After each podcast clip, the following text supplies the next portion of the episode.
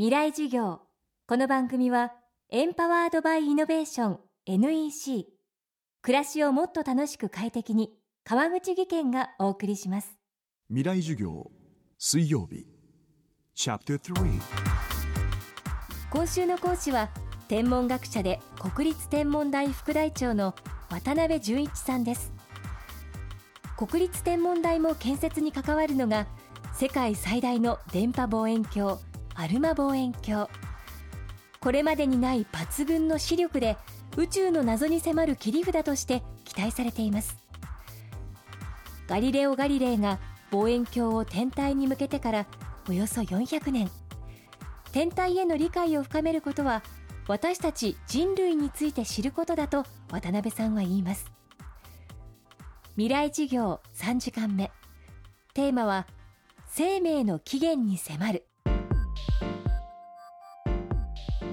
天文学者のほとんどはですね今あの宇宙に他に生命はいるかと聞かれたらいると答えると思うんです。これは天文学の歴史そのものが示していることなんですが、まあ、400年以上前はですね我々は宇宙の中心で我々全ての天体は我々を中心に回っていて宇宙の中心に生まれた我々自身はあの選ばれた民であるというふうに思い込んでいたんですね。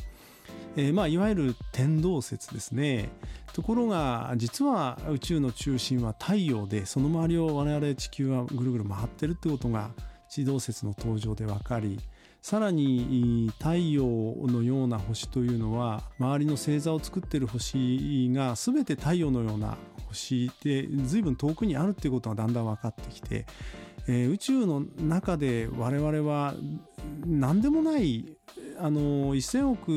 の星の一つであるということが分かってきたわけです。しかもここは特別な場所ではないんですね。えー、その1,000億の星の集まりこれ天の川銀河っていう呼ぶんですがこの銀河の中心にいるわけではなくて2万8,000光年っていう距離のまあ片田舎に実は我々住んでるんですよ。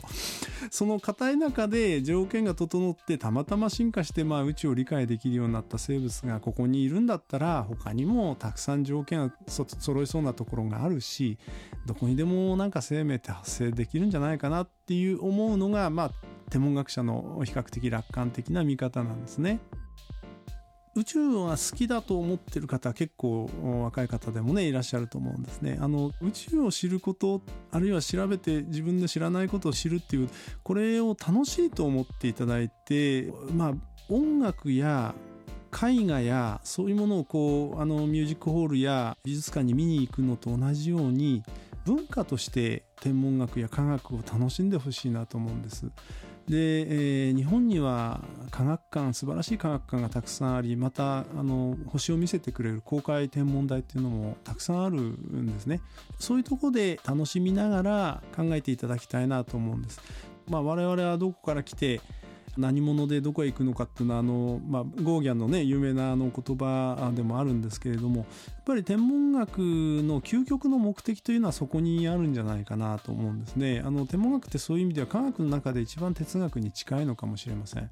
ただその哲学的な施策を科学的にいろいろ発見をし検証をしそして道筋を立てて謎に迫っていく。それが唯一できる学問なのかもしれませんね。もちろん文化人類学あるいは人類学などでは人類はどこからまあアフリカから来たらしいということまで突き止めましたね。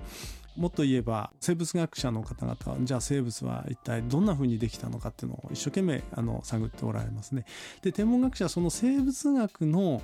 生物のその材料が一体どうやってできてどっから生まれてどんなふうにこう惑星になっていったのかっていうのをこう調べているわけですね。それぞれをつなぎ合わせることによって全体像が見えてくるんじゃないかと思いますね。未来授業明日も国立天文台副台長渡辺淳一さんの講義をお届けしますほらもう落ち込まないプレゼンに落ちたくらいで次もあるって。ただね頑張りは大事。NEC のビジネス情報サイト「ウィズダムはチェックしてる？トップが語る成功秘話からプレゼン力診断まで絶対肥やしになるから。NEC のビジネス情報サイト「ウィズダムで検索。さあ飲みに行くわよ。NEC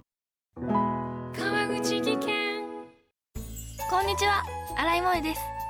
地球にも人にも優しい OK 網戸で気持ちのいい夏を送りましょう萌えは網戸でエコライフ。川口技研の OK 網戸。川口技研。未来授業。この番組はエンパワードバイイノベーション NEC 暮らしをもっと楽しく快適に川口技研がお送りしました。